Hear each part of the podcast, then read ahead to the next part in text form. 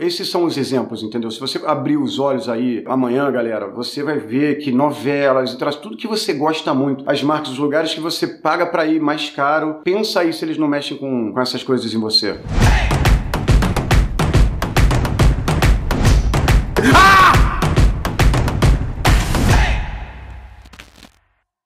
Ó, primeiro assim, é importante que vocês saibam que começou com uma filosofia do sexo como coisa mais importante para nossa biologia, né? Se eu tava querendo estudar a cabeça do humano que vai comprar nosso produto, que vai se apaixonar pela nossa interação, eu queria entender a cabeça dele. Então, Freud foi a primeira coisa e Freud me trouxe o id, que é esse bicho homem que vocês todos têm, esse animal mais egoísta e que quando cai a máscara de oxigênio no avião em emergência, você tem que colocar primeiro em você. Sim, é isso que a biologia te fala para fazer. E você veio aqui aconteceu no mundo Eu não entendi o que ele falou. que faz você ser o contrário. Aí você fica assim, tipo, não, mas eu tenho que ser bom e casto e não mentir e fazer só pelos outros e não me preocupar muito comigo. Mas peraí, minha biologia quer ser uma boa espécie, reproduzir, ser feliz, beber água limpa, ser um animal livre. Essa dicotomia, esse paradoxo de existência cria um humano todo fodido da cabeça que fica adiando a vida de segunda a sexta, só fica esperando as férias e não vive. E tem uma sensação que a criança dele tá morrendo aos poucos. A criança que no caso também é o id, também é o bicho. E aí eu percebi com toda essa história que você tem que se comunicar com esse animal esquecido, com esse id. E para isso eu fui em cima de todas as teorias de Freud e tudo mais. E eu percebi que para se comunicar com essa galera são os sete pecados e as sete sensações da criança interior. Ambos representam o id. Pensa, a luxúria, você fudendo tal, é o bicho, tá? Se divertir, dar um gargalhadão com a galera jogando pelada, é a criança, é o bicho também. Aquela sensação de verdade, de caraca, tô muito feliz que pelada maneiro, dar um rolê de barco em Floripa com o Juliano trocando uma ideia. É a criança, é brincar, é ser feliz, é am- amigos e tal. Então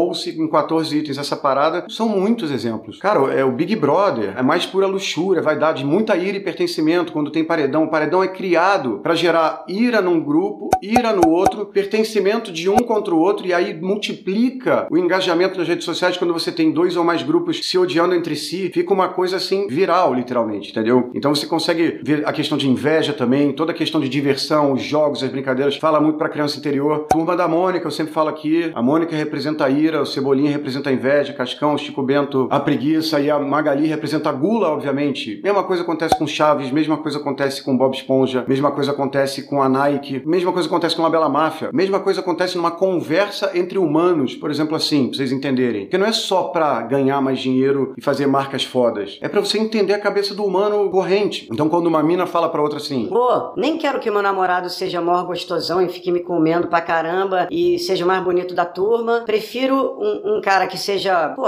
legal, divertido, confiável, sem contatinho, sabe? Não é, amiga? Sabe essa conversa assim que eu simulei aqui? É uma conversa total do que importa ao ser humano. Então ela troca luxúria e vaidade por segurança e diversão, entendeu? No texto ela até fala "Ah, que me dê um presentinho de vez em quando, uma surpresinha, que também vira recompensa, curiosidade, avareza também, em algum lugar, e vaidade. Então toda a troca é isso. Esses são os exemplos, entendeu? Se você abrir os olhos aí amanhã, galera, você vai ver que novelas, traz tudo que você gosta muito, as marcas, os lugares que você paga pra ir mais caro, pensa aí se eles não mexem com, com essas coisas em você.